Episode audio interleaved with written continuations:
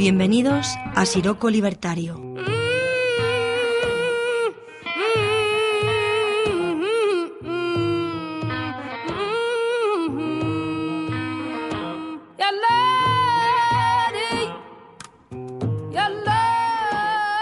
De dioses, hombres y ratones, inspirado en un cuento tradicional saharaui. A mis oídos llegó un día la historia de un hombre ciego. Entre verdad y leyenda, este cuento llegó a mí, arrastrado y aupado por el viento. El viento del Sáhara que, que ruge airado en ocasiones y otras como hoy suave y apacible para permitir que se escuche esta sencilla historia de dioses, hombres y ratones. Dios fue a visitar a un hombre ciego. Su fin era concederle un único deseo. El hombre ciego pensó y un instante tardó en decidir su deseo. Entre las miles de cosas que un hombre puede desear, aquel hombre ciego le pidió a su Dios ver el mundo del que tanto había oído hablar, y aunque solo fuera un minuto, Dios le concedió el deseo y le, y le permitió ver el mundo. Cuando sus ojos se abrieron y en ellos penetró por primera vez la luz del sol, la suerte puso en su camino a un peludo y torpe ratón, que avanzaba a saltitos entre las alfombras. Lo observó atento, y al cumplirse el minuto, sus ojos se cerraron, y en ellos no volvió a penetrar jamás un hilillo de luz solar. Desde aquel momento, cuando escuchaba a otros hombres hablar, ya no se quedaba en silencio. Si oía decir que algo era muy grande, apuntaba convencido, grande como aquel ratón que un día vi. Si alguien era ágil, el hombre ciego señalaba, ágil como aquel ratón que un día vi. Si algo era realmente bello, para nuestro hombre ciego era bello y hermoso como aquel ratón que un día vio. يا ثوار الساقية يا حومة المجد. يا ثوار الساقية يا حومة المجد. ورمز الحرية ساينين العهد ورمز الحرية ساينين العهد الأرض تبكي دموعا ودماء واسع الأرض تبكي دموعا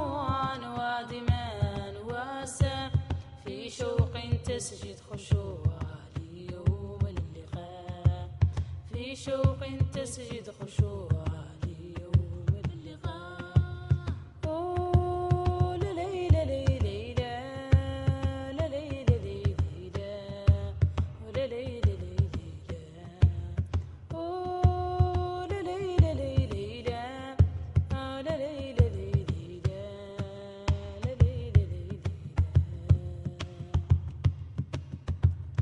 Seixe do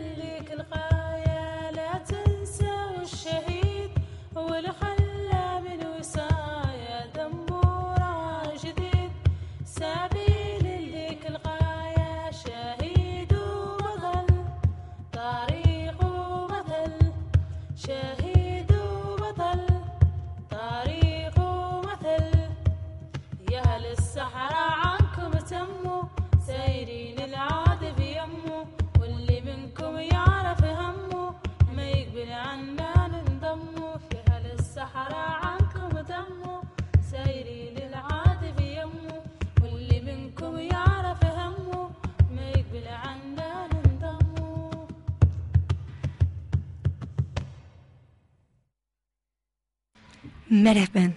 Bienvenidos al programa número 16 de Siroco Libertario.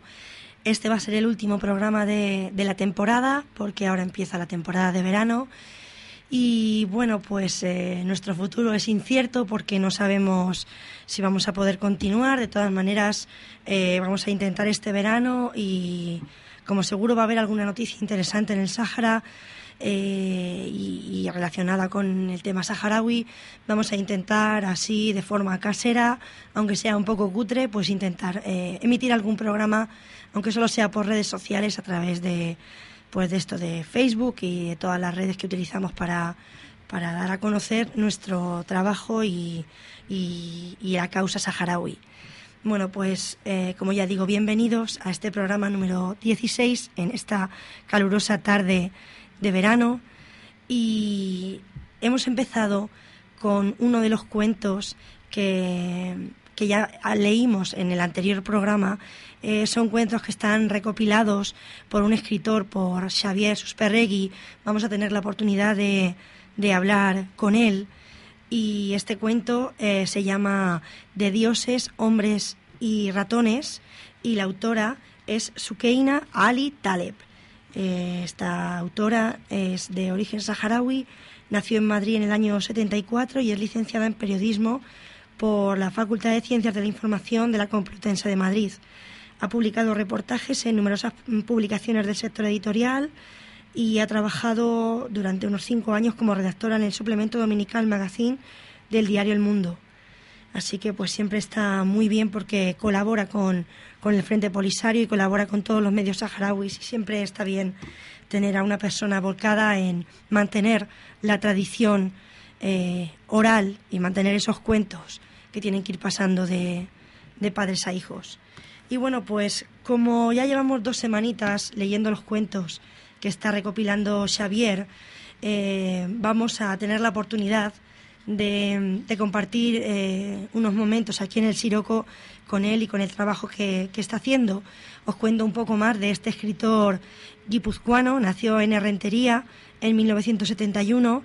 Eh, es casado con tres hijos y ha publicado en su haber media docena de libros para escolares sobre temáticas como juegos infantiles, eh, un libro que se llama Betico Jolasac del año 2005, Leyendas, Leyendas del Valle de Oyarzún Oyartungo, Araneco, Condairak del 2006. Perdonar por mi euskera, que es un poco cutre. Eh, luego de refranes, de fábulas, eh, adivinanzas. Eh, tiene un extenso trabajo etnográfico en el anuario Eusko Folklore sobre medicina popular y la biografía del fallecido escritor Ramón Zulaika acaba de publicar su último trabajo dedicado a la brujería en la tradición oral vasca, en el que incluye una treintena de cuentos originales sobre el tema y los últimos testimonios que, sobre ellos se ha podido recoger de viva voz. Eh, por supuesto, da charlas y conferencias sobre tradición oral y brujería, ha colaborado en numerosas revistas y anuarios y también sus trabajos han sido reconocidos en varios certámenes literarios y publicados en diversos libros y antologías. Eh, ahora está trabajando en el libro más importante de la colección, que va a ir dedicado a los cuentos del Sáhara y Palestina, que se publicará a finales de año próximo, va a ser en euskera y saldrá al mismo tiempo que una edición más extensa en castellano, donde van a aparecer todos los cuentos recopilados y que se podrá descargar gratuitamente. Estos son todos los documentos que él va a ir, va dando eh, pequeñas muestras en, redes sociales, en Internet, y bueno, pues a partir de de encontrar estos cuentos tan preciosos. Nos hemos puesto en, en contacto con él y tenemos el placer de contar con su presencia. ¿Qué tal, Xavier? ¿Cómo estás? Muy bien, muy buenas tardes. Muchísimas gracias por, por participar en el Siroco porque sabemos que, que estás ocupado, entonces eh, que nos dediques unos momentos pues es de, es de agradecer. No, agradecimiento a vosotros eh, por eh, tomar estos temas en cuenta y por pues, pues, contar con nosotros también para lo que podamos ayudar. La verdad que es, está, es, es algo muy bonito porque, vamos, yo que tenía una ligera idea de lo que era la cultura y tradición saharaui, había oído muchos poemas, pero no había oído cuentos. Era una cosa, bueno, los saharauis siempre van contando historias, pero nunca mm, mm, nadie me había contado una historia, pues como el típico cuento de Caperucita que todo el mundo lo conoce, pues eh, allí hablan de personajes, pero no de historias. ¿Cómo, cómo te surge la idea de recoger esta, eh, este tipo de, de, cuentos, recogerlas en un libro?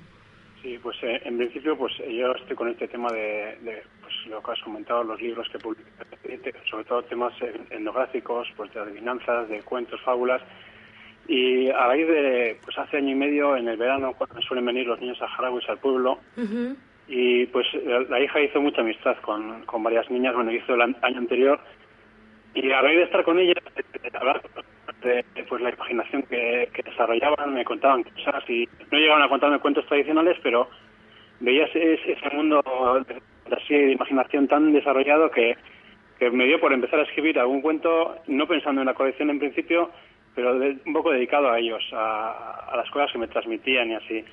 Y luego de ahí pues ya me empecé a interesar pues eh, eh, pues por los cuentos tradicionales. Pensé que tenía que haber algún libro publicado, de hecho ya lo sabía. y, pues fue a la vez recoger cuentos, eh, empezar a... O sea, escribir cuentos, empezar a, a recoger los cuentos que había publicado y así y ya me puse enseguida en contacto con, con los autores de los libros, pues con Larosi Aidar, eh, Carme, Carme, Aris y Fernando Pinto Cebrián, sí, los tres que han publicado sobre cuentos saharauis. Y entonces ya, ya enseguida pensé en la colección que se publica aquí en, para los escolares. Y pensé que seguro que si presentaba el proyecto que, que lo gustaría. porque hay mucho en, en, en en el País Vasco también hay muchas familias que, que traen en verano a niños y Sí, es una de las pues, comunidades que más apoyan. Y creas que no, pues hay unos, ya unos lazos entre personas y entre, entre culturas pues que, que ya está bastante arraigado. Y entonces enseguida, en cuanto les planteé la posibilidad de hacerlo, eh, me dijeron que sí, que era muy buena idea, que, que había, que intentarlo y había que hacerlo, ¿no? Y, así fue. Ya los, los tres autores que me puse en contacto con ellos para utilizar algunos de sus cuentos en, en euskera en la colección, los tres eh, les pareció muy buena idea y que todo lo que necesitas de que y, bueno y te das cuenta que eso que todo es dar y dar. De la gente que le pides algo siempre dar. Entonces era mi, mi, mi propuesta era la de hacer lo mismo Qué bien, la verdad. Los, libros se regalan a los escolares, entonces era un poco, yo lo que recibo, pues lo doy también, y bueno, es una cosa un poco, es el premio un poco a... Y luego una vez de empezar a, a descubrir ese mundo de esos cuentos, esos personajes, pues el erizo que, que se da con la suya y bueno, el chacal que parece que tiene bien las cosas le van mal. Al ver esos personajes también, pues también me enamoré un poco de, ese, de esa riqueza cuentística y de esas fábulas y bueno, me parece una auténtica maravilla de lo, que has percibido tú al, al escucharlas, pues pues es lo que sentí yo. Y ahora, pues un poco pues eh, intentar indagar un poquito más, intentar conocer más historias, contactar con gente que pueda saberlas, un poco eso, y es, es maravilloso que alguien te escriba y, contándote un cuento que no conoces, que no, que no está publicado en ningún sitio, pues dices, esto es un, tesoro. Y encima te, te agradecen que estés bajando un poco por su cultura. Claro. el agradecido soy yo de, de, lo que están regalando de alguna manera, ¿no? Claro que sí, lo cierto es que es maravilloso porque eh, concretamente, bueno, yo no sabía que tú también habías, que no era esto el primer trabajo que tú hacías de lo que es recopilar tradición oral, sino que también lo has hecho ahí en tu tierra. Entonces, Eh, realmente es algo que, que es un estudio maravilloso porque es una pena porque si no hay nadie que lo escriba, eso se pierde de una generación a otra, eh, o se pierde o realmente pues se acaba olvidando. Entonces, es una iniciativa maravillosa el hecho de ir recogiendo esa tradición que va pasando eh, normalmente de padres a hijos o de madres a hijas. De, más de madres. Sí, son las madres las que cuentan las historias. Eh, yo lo que me estoy dando cuenta, eh, casi todas las, las, historias que me están mandando son, son chicas que pues es lo que han escuchado a su abuela y principalmente son chicas las que están manteniendo. Las que, están manteniendo o por lo menos las que al conocer que hay alguien igual de fuera, interesado en, su cultura y en recoger esas historias para que no se pierdan, las que tienen una sensibilidad mayor. Me estoy dando cuenta de eso pues por el perfil que es más la mujer que pues, igual tiene otra sensibilidad con, pues, con la literatura, con, con las tradiciones. Lo que estoy percibiendo yo, ¿eh? te estoy diciendo, pues el 90% de la gente que me escribe o que me o que me escribe para decir que, que le ha gustado mucho lo que lo que ha leído y así, la mayor parte son, son mujeres, tienen otra sensibilidad y afortunadamente por lo menos para que para que se pueda mantener. Sí, lo cierto es que la sociedad saharaui siempre se ha destacado el papel de, de la mujer para, para casi todo. La mujer saharaui es muy fuerte y bueno, no podía ser menos en la hora de, de transmitir las enseñanzas porque al fin y al cabo son las mujeres las que educan a los hijos. Sí, yo, ya sabía que en Palestina, porque tenía leído que en Palestina sí era sobre todo la mujer la que transmitía los cuentos y fábulas, que era sobre todo la mujer, lo que no sabía que en el Sáhara al final cada día vas aprendiendo algo nuevo y con el Sáhara sobre todo, que está tan cerca y tan lejos de alguna manera, ¿no? Para, para todos. Claro, ¿tú has viajado a los campamentos alguna vez? No he viajado, ya me están, me han, ya han invitado, a varias personas para, lo único pues ahora mismo en este momento pues no es, no es posible. viable, claro. pero bueno, que... Queda pendiente, ¿verdad? Queda pendiente porque es una parte ya de mi vida porque al final estás conociendo un montón de personas y, y estás conociendo sus historias. Al final va un poquito más allá de, del recoger información y luego intentar que les vuelva a ellos de alguna manera, al final les ya el contacto con las personas y ya es otro, me imagino que te ha pasado a ti con muchas muchas personas sí. Al final es un lazo tan fuerte que, que va más allá de... Es como una segunda patria, por decirlo así. O, claro, ya se convierte en mucho cariño, ¿verdad? Con tanto contacto, con tanto... Y, y, lo que te transmiten siempre de, agradecimiento, cuando tú le estás, le estás pidiendo, te están dando ellos y se muestran agradecidos encima por porque estás haciendo esa historia y al final eso es, algo Lo, que, te empuja y te ayuda pues a seguir a, intentar no, no poner metas. Tienes unos proyectos ya sabes que unas cosas se van a publicar y se van a hacer pero intentas no, no poner metas porque hay muchos otros temas que se pueden trabajar con en el futuro. Puede haber otras personas interesadas en en estos temas, que se pongan también a trabajar por su cuenta, o pues, al final que haya un poco de contacto entre todos los que es un poco la idea. Genial. Bueno, y escucha, háblanos un poquito de, de tu libro. ¿Va a salir en euskera? Eh, ¿Tenéis fecha ya de cuándo va a salir y cuándo...? Sí, se, sí, se, publica siempre en Navidades. Aquí en es un poco tradición, el Olenchero es como un personaje que hace los regalos a los niños en Navidades, entonces se procura que por esas fechas, los últimos días de colegio, pues entonces es el día que se reparte para que el último día o el penúltimo día lo lleven a casa. Y es en Navidades pues cuando conocen las historias que se que sean bueno que sean eh, las que forman parte de cada libro. Y es eso a finales de año que viene se da muy bien, y luego mm, comentas que va a haber una edición más extensa en castellano que se podrá descargar gratuitamente. Sí, esa, esa es la idea y, con varios de los autores ya he hablado y están de acuerdo que puedan aparecer también en ese, porque al final eh, lo que me comparten, la idea que me comparten los autores o los recopiladores de cuentos es de que los cuentos pertenecen al pueblo. Entonces todo lo que sea que, que vuelvan al pueblo de alguna forma, entonces ellos no pueden tener ningún impedimento, no quieren tener impedimento en que regrese a ellos, porque les pertenece a ellos, es su tesoro, que lo han compartido con nosotros, nos han permitido conocerlo también, pero les pertenece a ellos. Entonces esa es la idea de, de todos los cuentos que estoy recibiendo, tanto de Palestina como del Sahara, que ya, ya, son unos 20 en poco más de un mes que, llega, que empieza la iniciativa de recoger personalmente, por decirlo así. Qué bien. Pues ya hace, una idea de lo que puede llegar a ser, pues recoger 50 o, o bueno, lo que llegue a ser más muchos de los que los autores me permiten utilizar, pues ya es una pues una buena base para que cualquiera que quiera estudiarlo, cualquiera que quiera acercarse a, este tema, pues tenga una, una base importante para hacerlo. Es un poco esa idea. Y la descarga gratuita es precisamente por eso, para que todo el que quiera lo pueda, pueda tener acceso a ello.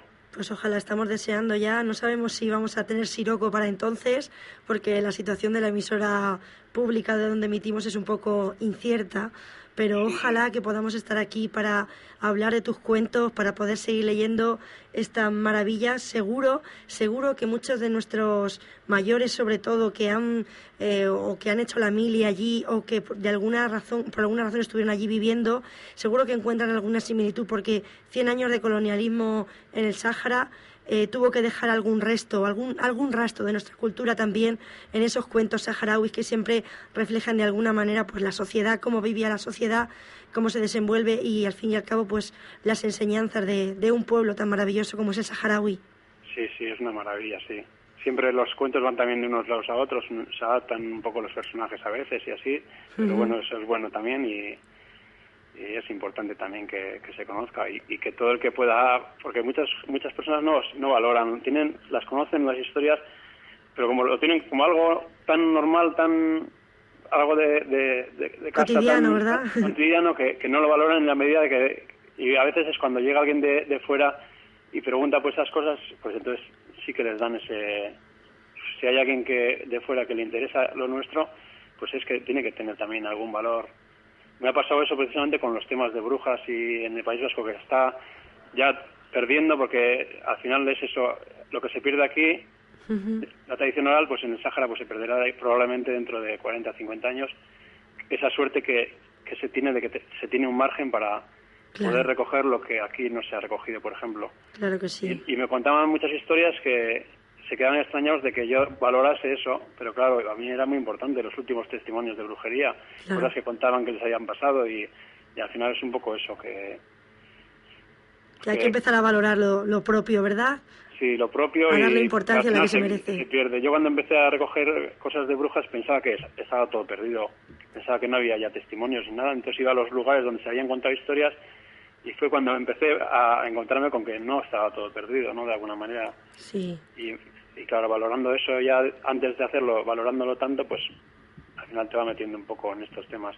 Muy y te hace un poco que dejas un poco la literatura por un lado, lo que es la obra personal, porque eso pues o ya habrá tiempo o, bueno, tiene su, su valor, pero lo, lo que es del pueblo, lo que se puede llegar a perder, eso es no es incalculable su valor. Entonces, al final, siempre la etnografía un poco vence a, a la literatura, por decirlo así, en mi escala de valores. La verdad que sí. Bueno, Xavier, y para finalizar, ¿te gustaría eh, facilitar tus datos, tu correo a alguna persona donde pueden localizar? Imagínate que esto lo oye algún, algún saharaui, algún español que, que sabe de alguna historia para que te lo puedan facilitar, para que puedan llegar hasta ti. Sí, sería, sería maravilloso porque al final es un poco el, el, eso, intentar que llegue a la mayor gente posible para que es como sembrar para luego recoger, ¿no? Cuanto más gente sepa que se está recogiendo, pues más fácil de que, de que se pongan en contacto. ¿eh? Pues si eh, quieres, dejo yo tu correo electrónico. Sí, si puedes dejarlo, te agradezco muchísimo porque... Aunque tienes Facebook, que cualquier persona que tenga Facebook puede encontrar a Xavier, Xavier con X, y luego es Susperregui, como suena, o sea, S-U-S P-E-R-R-E-G-I. Sí, eh, arroba gmail.com. Y en Facebook también es muy fácil de, de, localizar. Además, él cuelga cuentos y poemas, que es, eh, es estupendo ver la, eh, toda la compilación de, de, historias que estás haciendo, tanto las del Sáhara como las de Palestina, que también tiene un lugar importante, pero claro, como aquí hablamos solamente de lo que es el, el Sáhara, pues hemos dejado a un lado ese otro trabajo tuyo, que es la compilación de cuentos de Palestina. Sí, pero, al final es un poco paralelo porque van a ir en el mismo libro, pero, pero es normal que, que tenga cada uno su espacio y su... lástima que en principio van a ser dos libros, pero también pues los, el tema económico... Lógico, lógico y normal. Y eh, perjudica un poco porque al hacer dos cosas a la vez, pues siempre no le, puedes dar la, toda la importancia, que, ¿verdad? que, tendría. Pero otra cosa importante que es que, que no voy a intentar que no se complete en el momento que se publican los libros, que no se deje de, pues no dejar de compartir en Facebook y en, en correos historias, sino mientras haya una historia que recoger y que contar, que pueda llegar a toda la gente que se pueda. Esa es la, mi, mi idea. Estupendo, Xavier. Pues ha sido un verdadero placer charlar contigo. El placer mío eh, y agradecidísimo. Te mandamos un saludo muy fuerte y seguimos estando en contacto, ¿de acuerdo? Vale, y mucha suerte con el programa y con todo. Un abrazo, muchas gracias. Igualmente, muchas gracias a ti.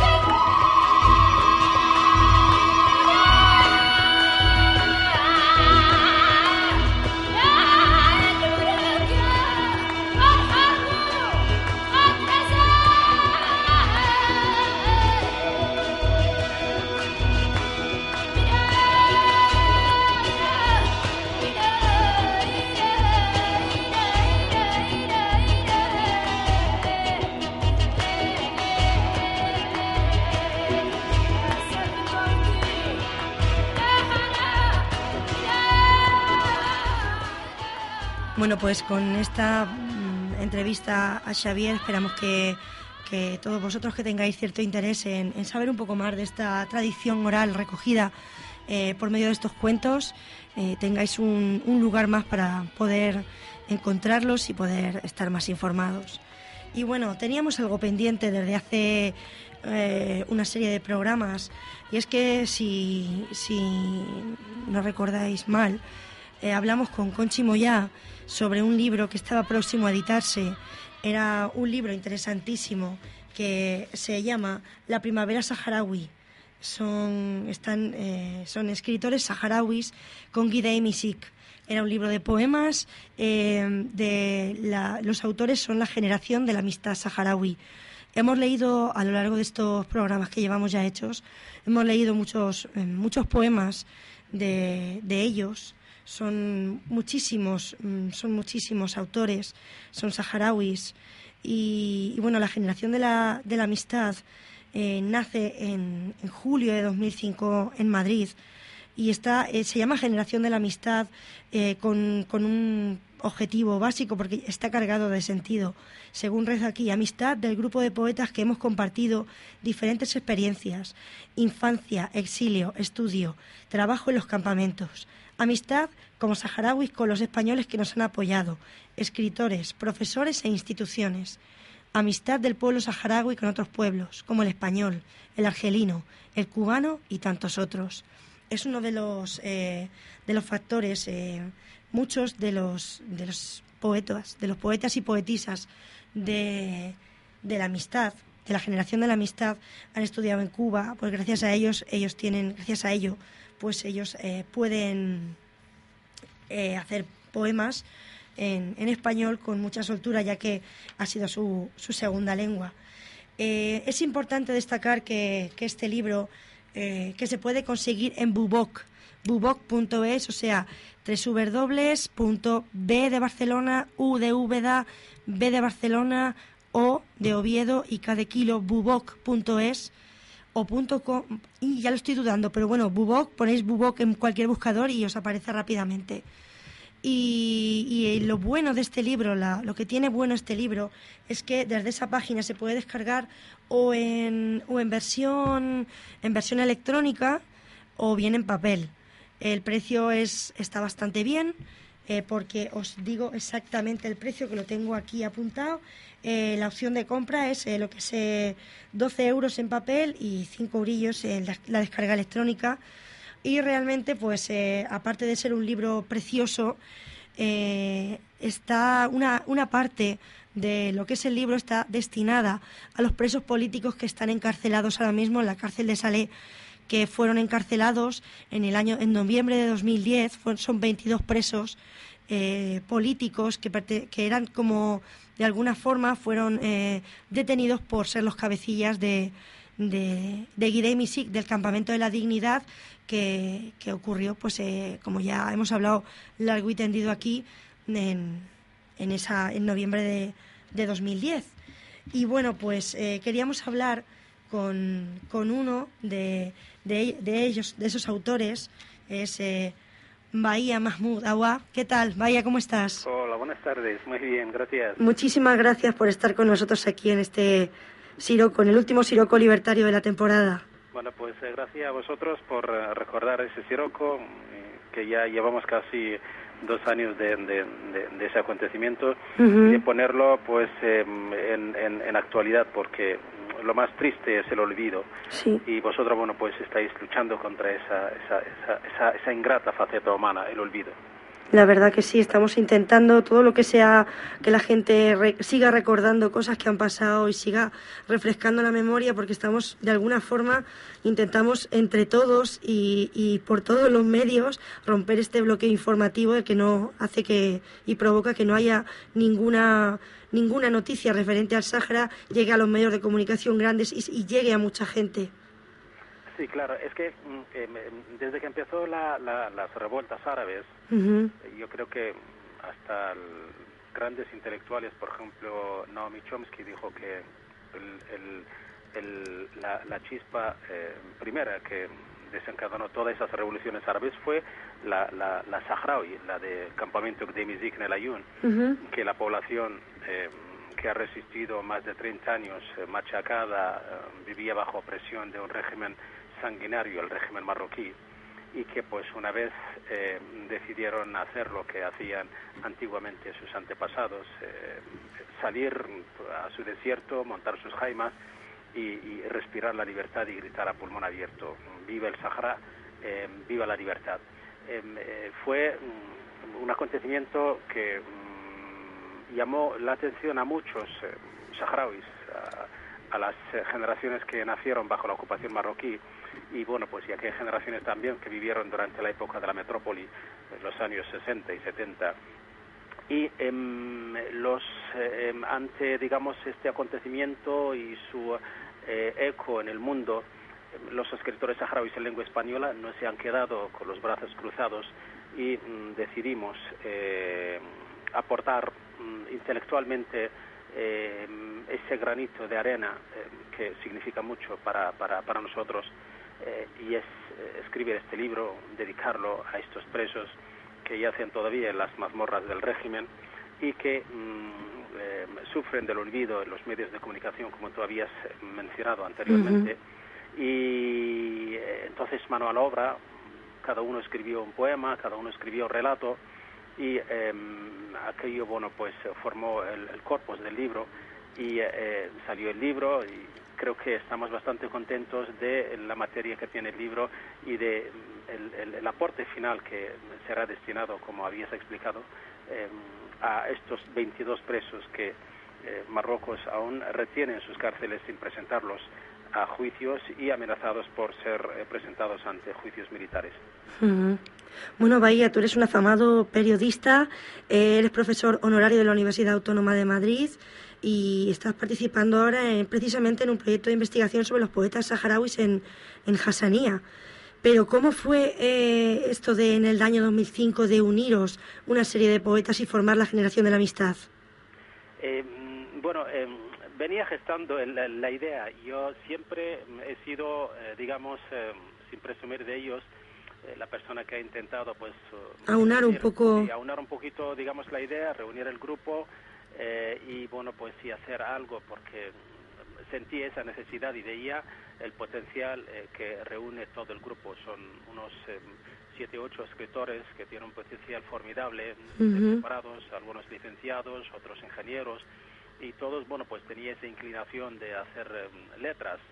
Y dije, bueno, pues creo que recordando la frase de, Gabriel Zelaya, que la poesía es la mejor arma para luchar, no sé, que de ahí, bueno, pues empezamos a, descubrir, digamos, esa eh, enigma en la literatura y dijimos, pues eh, sería más contundente nuestra respuesta y nuestro acompañamiento a esa lucha eh, con la constitución de un grupo formado y, bueno, pues y con, digamos, un sello especial que es el sello de, que, que, recoge de la literatura saharaui, de la historia saharaui. Mm, escogemos el nombre porque mm, creo que los primeros versos que hemos aprendido durante el éxodo en Argelia y en el Sahara y durante los primeros los últimos años de la metrópoli en el Sahara fueron em, historias de aquella generación del 27 de, García Lorca, de Antonio Machado y de todos aquellos poetas que también ellos vivieron una guerra, fueron desterrados y algunos de ellos perecieron también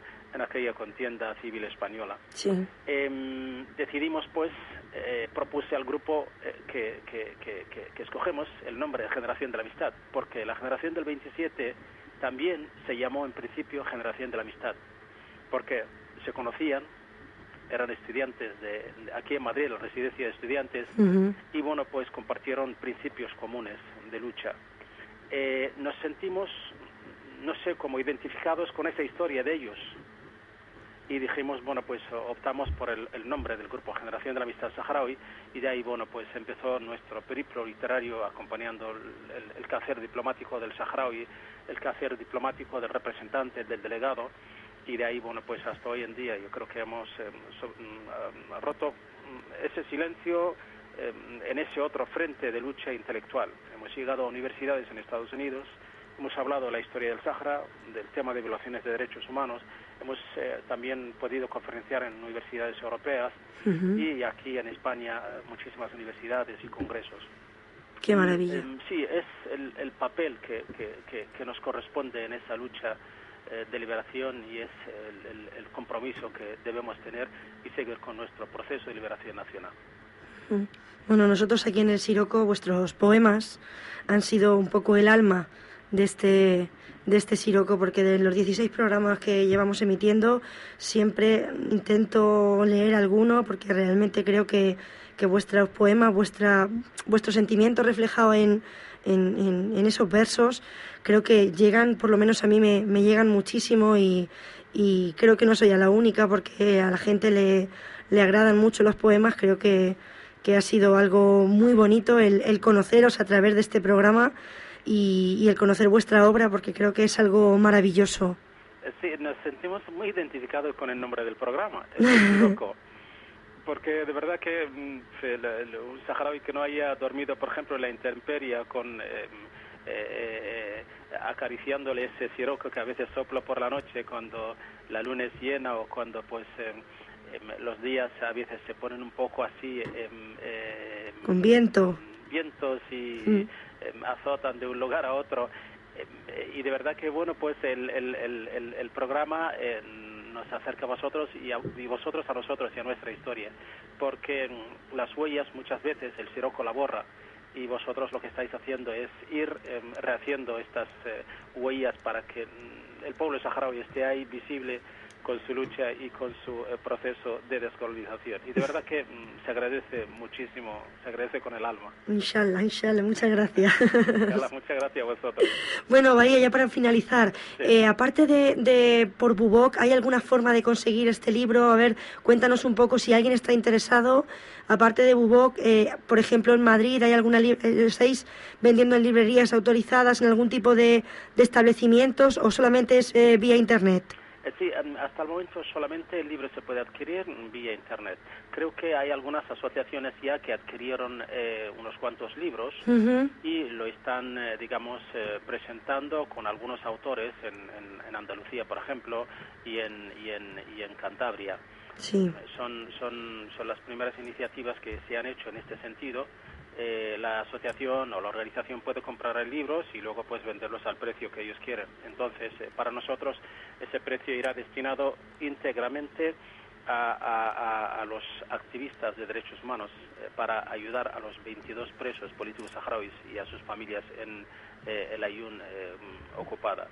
Y otra, digamos, vía para, para adquirirlo creo que la única es entrar en Bubok y solicitarlo y eh, a través de la página bubok.com y, eh, que es muy sencillo yo he adquirido ya alguno. mandar el libro directamente a tu domicilio dando la dirección y, nada más. En cuestión de una semana ya tienes eh, los libros que pues sí pues vamos a dejar ese llamamiento hecho porque lo cierto es que ahora que vienen los niños en vacaciones en paz es una oportunidad buenísima para las asociaciones que adquieran este libro y que aprovechen que siempre desde las asociaciones hacen algún tipo de actividad de cara a que los niños pues se vean y de cara a fomentar eh, esa causa saharaui para las familias y para todos los miembros de la ciudad o del pueblo donde vivan, eh, dejamos ahí el llamamiento hecho porque es muy importante que, este libro eh, se difunda. Claro, porque sí, ya, bueno, pues tú lo has dicho, que es un momento cuando los niños del Sahara están aquí y las asociaciones pueden recoger el libro y hacer actividades formidables, invitando a algún autor que puede repasar la historia de todo el libro. La verdad que sí, pues esperemos que tengáis muchísima suerte y que ese libro se venda, mm, vamos, por doquier, por todos lados. Y de verdad que te agradezco muchísimo de que hayas estado aquí compartiendo estos momentos y estas palabras con nosotros. Muchísimas gracias a vosotros y gracias por el programa y por el interés y la mirada hacia los saharauis. Gracias a vosotros. Buenas tardes. Buenas tardes.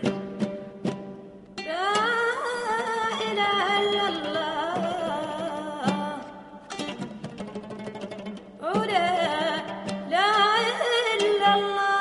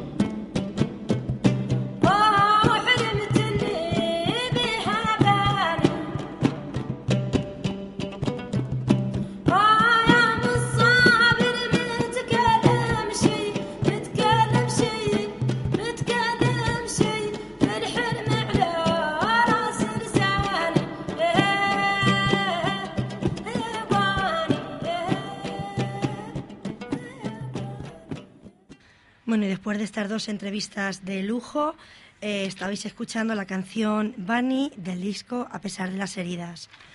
Y bueno, pues eh, queríamos aprovechar eh, durante estas dos semanas que no hemos podido hacer programa para contaros algunas noticias que han ido sucediendo a través de, que nos hemos enterado pues a través de los medios afines a la causa saharaui. Hablábamos hace dos semanas de esa, hablábamos con, con de esa huelga de hambre indefinida que, en la cual se había puesto el joven Lekfir Kassisa.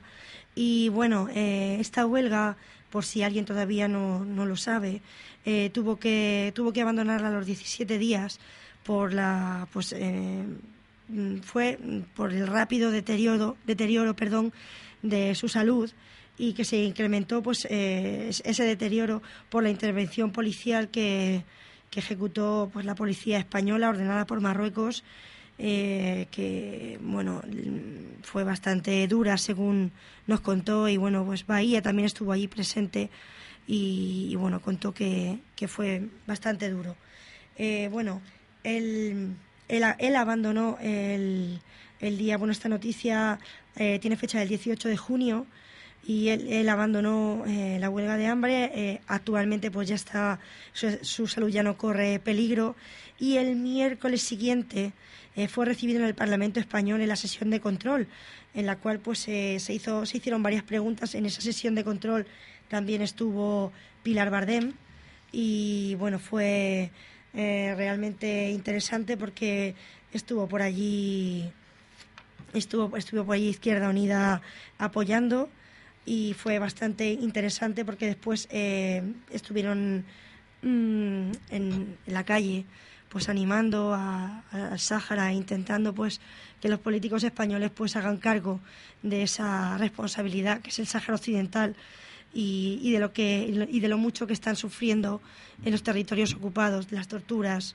Bueno, eh, recientemente el equipo mediático, miembros del equipo mediático, que como ya eh, sabéis muchos, porque aquí también lo hemos hablado, eh, los miembros del equipo mediático son gente joven que en su, gran, en su mayor parte son estudiantes, se han unido para intentar denunciar, romper ese bloqueo informativo y denunciar los malos tratos que les están, les están haciendo allí en el Sáhara Occidental, la violación de los derechos fundamentales de todos los ciudadanos y, hace una semana pues también fueron secuestrados y maltratados y torturados dos, de los miembros de, equipo mediático, que, lo cual ha sido denunciado también por redes sociales y por las noticias afines.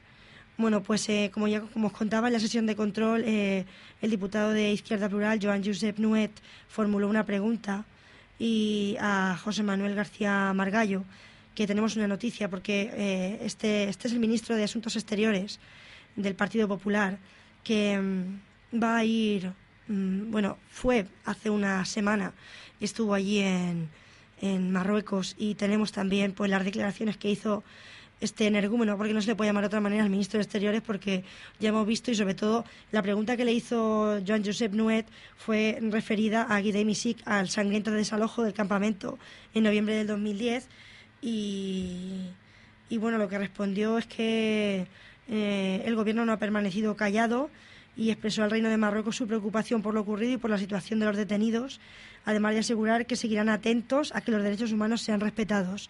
Bueno, pues eh, este, este hombre estuvo, estuvo en, en Marruecos y, y la noticia tiene fecha del 21 de junio y dice que el ministro español de Asuntos Exteriores y Cooperación, José Manuel García Margallo, se alineó este miércoles con las críticas, o sea, la semana pasada, con las críticas de Marruecos hacia el enviado especial del secretario general de la ONU, Ban Ki-moon, para el Sáhara.